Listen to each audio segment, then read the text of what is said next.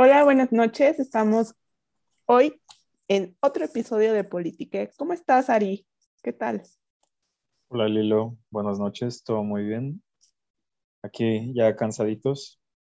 Ya listo para, para esta, dirías tu carnita asada o no tan asada. O más bien, diría César, una ensaladita. No, pues. Que César no tema, tema, tema polémico, ¿no? No, a nadie le parece lo que el otro dice en este tipo de temas. Todo el mundo sabe su, como que ya vio la esfera de cristal y ya sabe lo que va a pasar. Guerra, tercera guerra mundial. ¡Pum! O sea, se, vamos a hablar del conflicto que se está viviendo en la frontera Rusia, de Rusia y Ucrania, ¿no? Un poquito para contextualizar y algo que estábamos hablando antes de, de empezar a grabar con Ari y previo a la parte de la, la visión que no es tanto Rusia contra Ucrania, sino más bien es Rusia y la OTAN, ¿no? Vamos a revisar este tema en torno a esta dinámica Rusia-OTAN, poniendo en contexto un poquito la parte de la Guerra Fría y, bueno, dirían por ahí, y Ari también lo puso en, sobre la mesa, esta visión eh, postsoviética, ¿no? Esta visión de, tal vez la enaltecer eh, esta nostalgia soviética y, y, reunir, no sé, tal vez esta, pues este poderío que antes tenían en la región, ¿no? ¿Quieres empezar con un poco de historia o yo empiezo, Ari, para contextualizar desde cuándo surge esta problemática? Porque al final de cuentas no es algo de que pasó hace unos meses. Es un problema que ha ido creciendo con los años. Pero ¿quieres iniciar o inicio? Tú dime. Pues si quieres nos vamos aventando la pelota. A, ver. ¿De dónde crees tú que va iniciando esto? Porque mm. bueno, 1991 no está muy lejos. No, yo digo que empieza más bien desde, y me voy a ir un poco lejos, muy poco, muy lejos, desde Catalina la Grande. No, bueno. Ya me fui muy lejos, ya lo sé. No, bueno, ya. Pero pues hay que contextualizar también, ¿no? Al final de cuentas, desde, y, y es más, si nos vamos desde antes, Moscú como inicio de Rusia, siempre quiso cuidar justamente su capital, o sea, los rusos, este país eslavo, eh, su capital, como generando dominio del territorio adjunto, ¿no? Del territorio que estaba al lado. Y así fue creciendo Rusia, llegamos hasta Catalina la Grande, que quería una salida al mar, se llega hasta Crimea, y bueno, lo demás es historia, pero nos tendríamos, para entender un poquito más el conflicto reciente, tendríamos que situarnos durante la Guerra Fría. La Guerra Fría con, y, tal vez un poquito antes, con la Unión Soviética, ¿no? La, la, conformación y esta reunificación de repúblicas o de estados, de territorio, con esta idea socialista, marxista, leninista, que se empieza a, hacer parte de estos países de Europa del Este. Entonces, estos países, de cierta manera, eslavos, pero también de eh, los países bálticos. Entonces empieza a generarse esta dinámica de, unificación soviética, teniendo en cuenta esta ideología eh, socialista, tendiendo a un, a un comunismo ¿Y qué pasa? Pues al final de cuentas eh, viene la Segunda Guerra Mundial, ganan estas dos principales potencias, Estados Unidos, Rusia, e inicia lo que se conoce en relaciones internacionales, esta mm. eh, orden mundial de la eh, Guerra Fría, ¿no? Y entonces esta división del mundo en dos grandes ideologías, capitalista versus socialista y evidentemente eh, la lucha por el poder y por el dominio de los países para esparcir esta estas dos principales ideologías.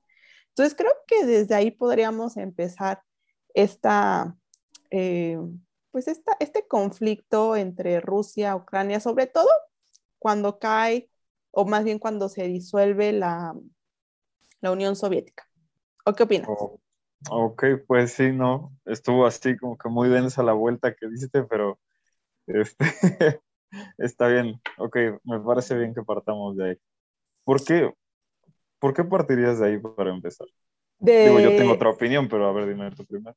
De, de, la, de la caída, bueno, de la disolución de la Unión Soviética. Yo partiría de ahí porque es ahí donde justamente, eh, y lo comentábamos al principio, se crean 15 repúblicas independientes. Se disuelve la Unión Soviética, se crean estas repúblicas independientes, una de ellas Ucrania.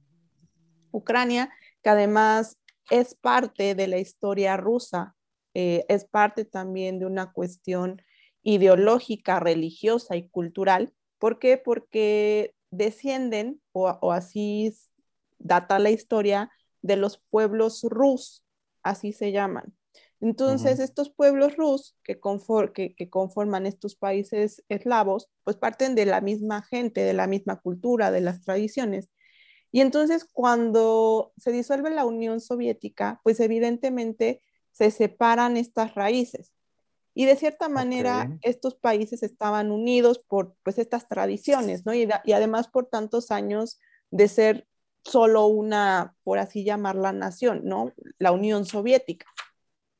Entonces yo creo que desde ahí parte esta dificultad. ¿Por qué? Porque además durante muchos años, tanto Rusia como estos 15 países que, que emanaron de la disolución de, de la, de la Unión Soviética, pues estaban buscando hacia dónde ir.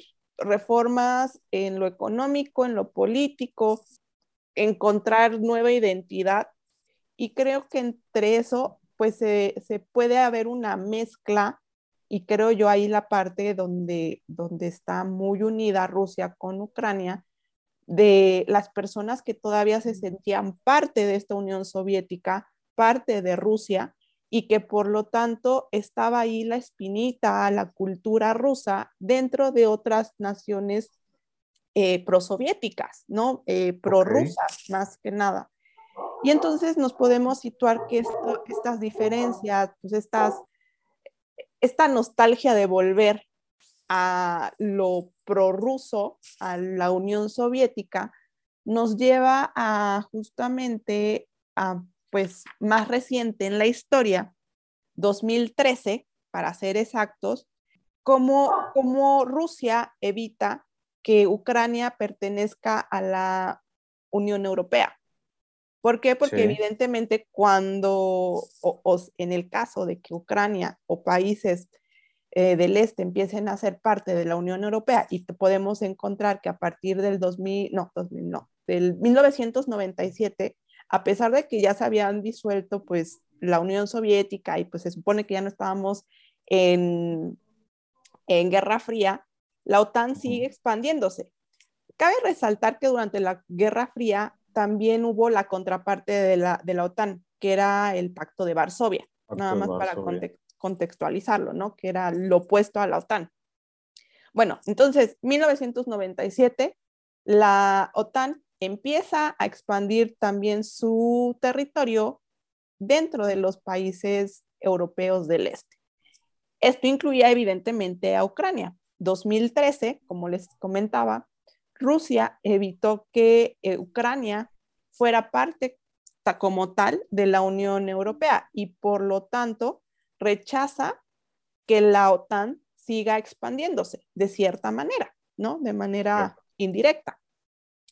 Pero también la problemática surge un año después, cuando también personas prorrusas ayudan, o más bien en Crimea, un territorio eh, parte de Ucrania, que pertenece a Ucrania, se sometiera a un referéndum para decir si eh, pertenecían, si se quedaban todavía dentro de la República Ucraniana o iban a ser parte de Rusia. Y entonces ahí también es, eh, empieza el conflicto un poquito más, más importante en torno a que Crimea pasa a ser de eh, territorio de Rusia. Y entonces ahí vienen también los, eh, pues los conflictos entre si es, no es, no es legítimo, si es legítimo, no es legal, si es legal. Y entonces empiezan a escalar justamente estas problemáticas y las tensiones entre Ucrania y Rusia. Y bueno, llega hasta llegar hasta el día de hoy, en donde Estados Unidos quiere ser miembro o propone la membresía de Ucrania como parte de la OTAN y pues que evidentemente a Rusia no le gusta mucho esa idea. No sé si fui, si resumí todo un poquito, me salté algunas cosas, ¿no? Fui como en un agujero de, del tiempo, pero creo que son los eventos más importantes para comprender 2022. ¿Qué está sucediendo frontera?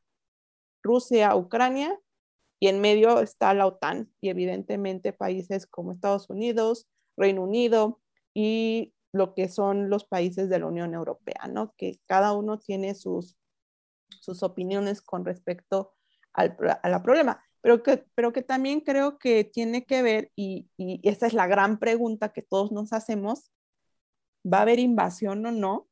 ¿Se va a desatar una guerra o no? Entonces, no sé si me salté algo, Ari, que quisieras complementar o, o nos pues vamos a esta pregunta clave. No, no, no nada más que, bueno, siento que es una narrativa. Estoy de acuerdo con algunas cosas, pero siento que es una narrativa y que es la narrativa usual que se nos entrega a través de los medios. Pues, digo, me, me, estoy chutando a Gramsci, pero pues son como medios hegemónicos, ¿no?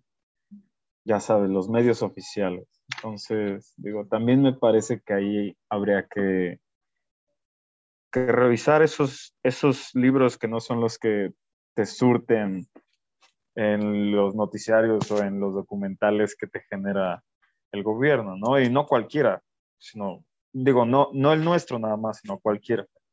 Entonces, ok, me parece que partiendo ahí vamos bien. Y entonces, la gran pregunta, ¿habrá guerra? ¿Tú crees, ya contextualizando qué es lo que está pasando en Rusia, Ucrania, OTAN. ¿Habrá guerra? ¿No habrá guerra? No, nada, para nada, cero. Yo también. Es un baile, es un baile un viernes cualquiera. Todos los que hayan tenido cierta conciencia los últimos 30 años, que yo nomás tengo, yo tengo menos que esos, ¿no?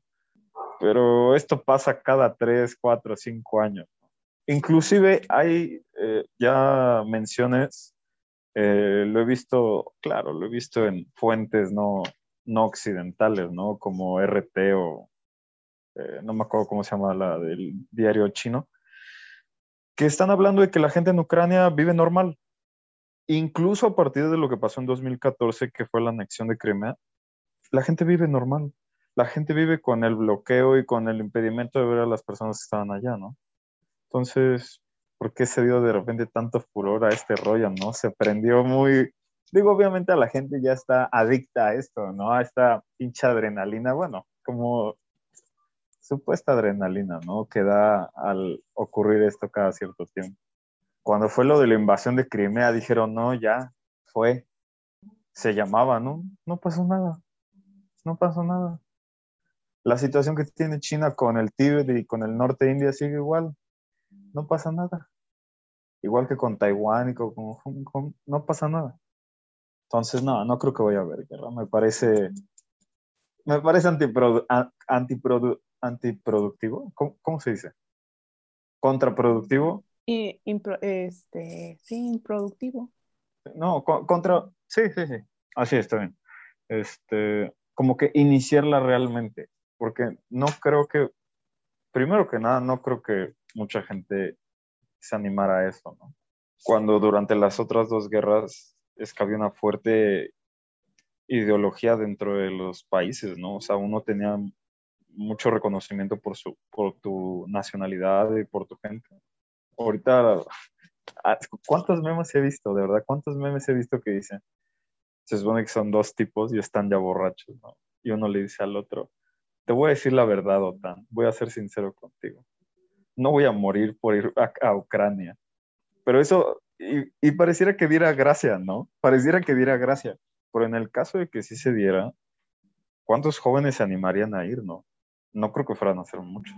Entonces... y luego de, de lo, lo, que ha marcado la historia, pues mira, además creo que, no sé, yo tengo la visión de que ya hemos, como sociedad, hemos evolucionado al punto de vista de que, ok, se pueden resolver los conflictos, sí, ejerciendo presión, que es lo que creo está haciendo Rusia, para, eh, eh, para dar a conocer sus exigencias, que son principalmente tres. La primera justamente es que, que Ucrania no sea miembro del, de la OTAN, que se limiten las tropas y el armamento en, en zona justamente cerca a Rusia o a territorio ruso y que evidentemente después eh, que, se, que se empiece la desinstalación de tropas y de zonas estratégicas en lugares en donde se extendió la OTAN después del 2000, de, del 2000, de 1997. Son las tres principales eh, peticiones que hace Rusia para sacar sus tropas de territorio o de la frontera con Ucrania. Sí, yo también creo que es más presión en torno a este conflicto que siempre ha estado ahí, o por lo menos los últimos 30 años, como dices, y que es, es una forma de, de, de ejercer, pues, cierta presión política, geopolítica, ¿no? Porque también recordemos que para Europa, Rusia es importante por, por los gasoductos, ¿no? Entonces, tenemos que recordar eso, pero que al final de cuentas no creo que se cierre la puerta. Yo tampoco creo que se atrevan en estos momentos de la historia y en estos momentos de pandemia a querer detonar una tercera guerra mundial.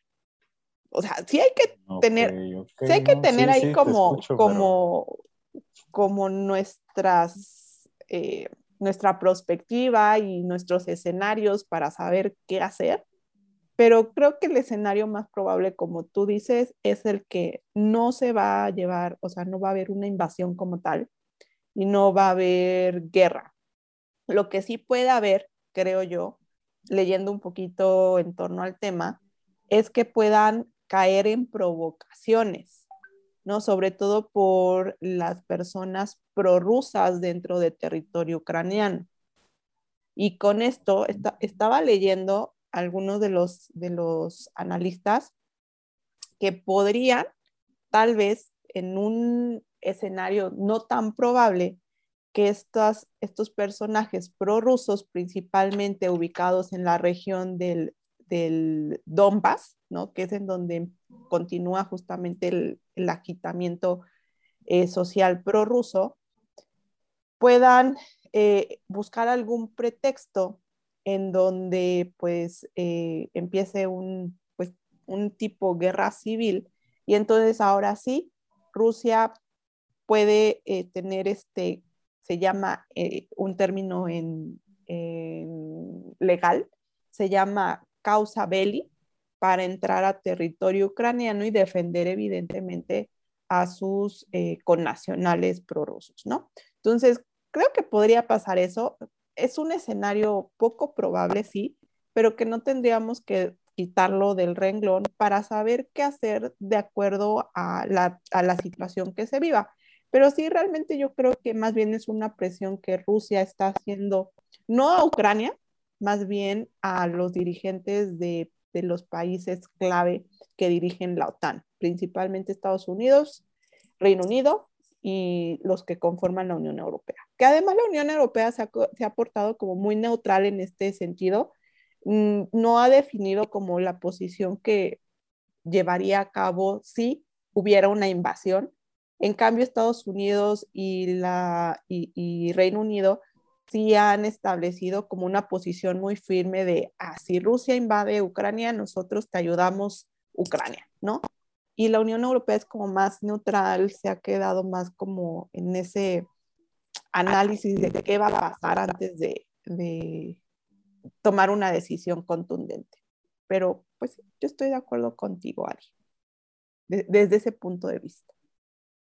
Pero ¿hacia dónde va el conflicto? No, es que Bueno, comentabas al inicio que en tiempo de pandemia, ¿no?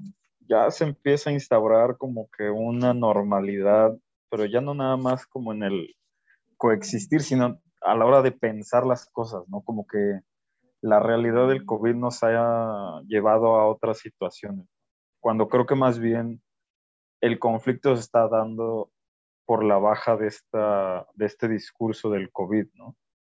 En un sentido social, no de sanidad.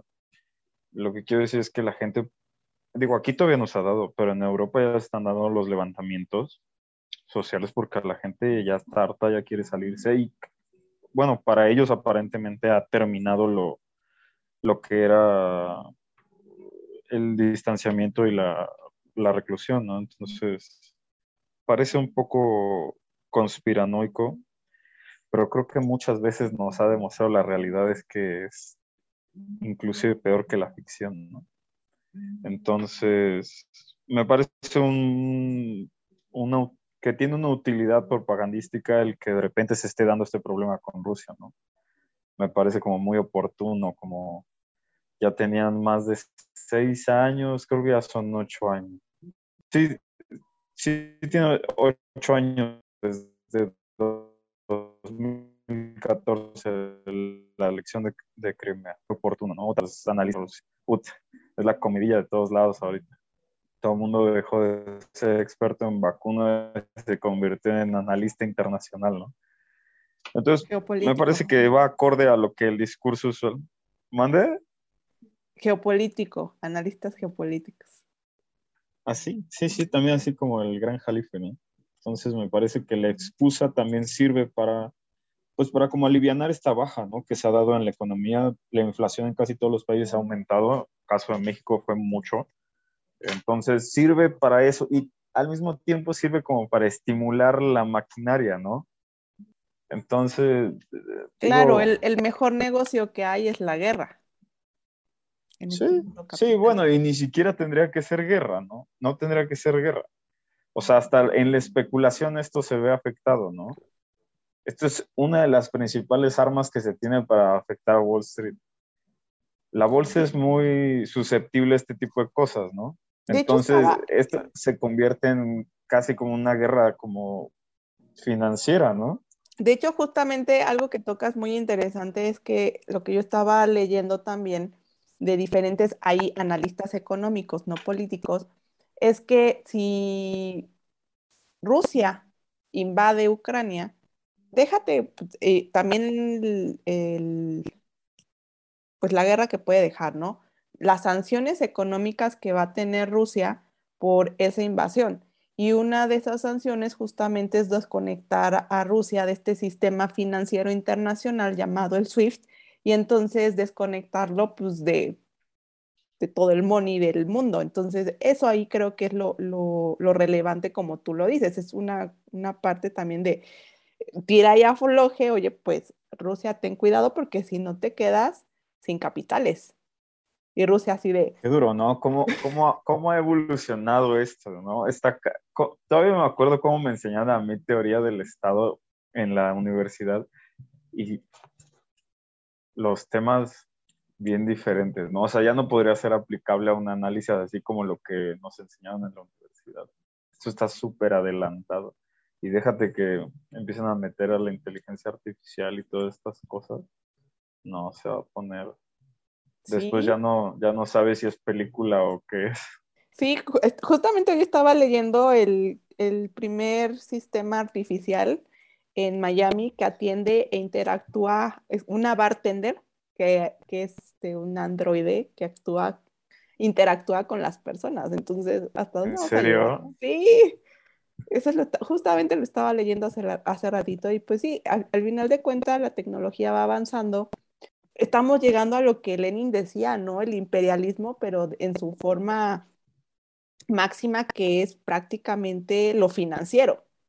Y además diría Max, el dinero es el mayor fetiche que creamos los seres humanos, porque al final de cuentas un billete no vale lo que dice que vale.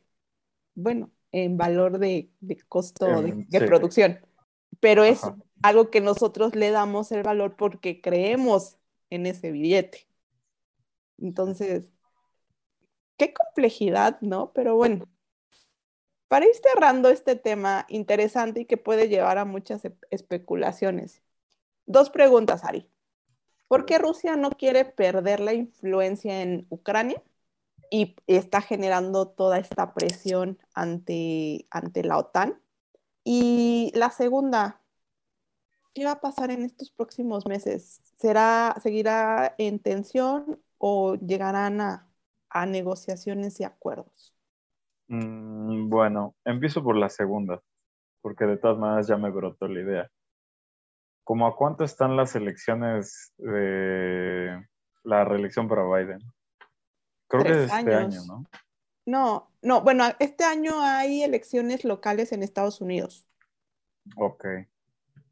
Y el próximo año estaremos viendo de nuevo como la dinámica eh, pre-presidencial y en el que es 24. No, son... 24, sí, en el 24. A finales del 24 vamos a ver elecciones en Estados Unidos. Ok. Digo, eso es algo que siempre me, me brinca cuando Estados Unidos hace este tipo de cosas. Pero por la primera, o sea, no dudo que haya un interés nacional, ¿no? O sea, pero en el sentido de interno, como seguridad. O sea, me parece legítimo, ¿no? O sea, tampoco, creo que son 180 kilómetros de una base en Rumanía que está apuntando a una ciudad en Rusia. O sea, en ese sentido uno lo entiende definitivamente. Pero ¿por qué quiere mantener en Ucrania y en esa zona? Pues supongo, supongo que por la entrada al mar, ¿no? Supongo que es un buen pretexto, pero, híjole, ¿no? Si uno lo ve así como que en, una forma muy sencilla, me parece que, pues la actitud que tiene Estados Unidos y la OTAN, o sea, es totalmente como del corte de todas las películas distópicas, ¿no? Que aunque no hay resistencia alguna, o sea, sigue con el interés de abarcar, ¿no? Así insaciable. La máquina así sangrando ya a sus últimas, ahorita con, digo, no le diría yo fin del modelo, pero yo creo que el modelo está sufriendo mucho actualmente. Entonces, me parece también incoherente, ¿no? Me parece más incoherente como la mayoría de la gente hace lo de Heidegger de, del estado de interpretado, lo que le dicen en la tele es lo primero que repite. Es que Rusia está invadiendo otro país y con estos avatares del pasado del comunismo, ¿no?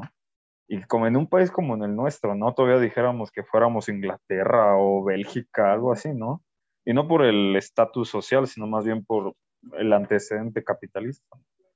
Entonces, yo creo que ese debe ser el interés de Rusia, ¿no? Que, pues como ya lo comentaste, ¿no? Una fase, una fase del sistema donde solo desea abarcar. Rusia ya cambió el código, ¿no? Hace 30 años. ¿Cuál sería realmente como que este rollo de cuál es este fetiche con Rusia de acoso, ¿no? Que aunque Rusia no es el niño chiquito del recreo, ¿no? Eso también habría que pensarlo así. Pero pues Estados Unidos es unipolar, ¿no? el sistema es así, digo, hasta ahorita se viene como que asomando Rusia, ¿no? Hace 10 años, pero habría que, habría que esperar, me parece que es show, a ti te parece que no, pero que hay probabilidad, pero a ver qué, a ver qué dice. Ya sé, sí, la verdad es que es, es un, un poco de ambas cosas, ¿no? Yo sí veo, por ejemplo, que, y, lo, y lo, lo manejas muy bien. De hecho, yo justamente estaba buscando ¿a cuánto estaría pues las tropas establecidas en Ucrania si es que llegara Ucrania a ser parte de la OTAN? Estaría a 640 kilómetros más cerca de Moscú. Ese es el verdadero, creo, temor que tiene eh, Rusia al que Ucrania pertenezca o sea parte de la OTAN, ¿no? Porque al final de cuentas es una zona muy estratégica, acerca más el poderío de las grandes naciones, Estados Unidos, Reino Unido, Unión Europea, hacia la capital rusa que es Moscú.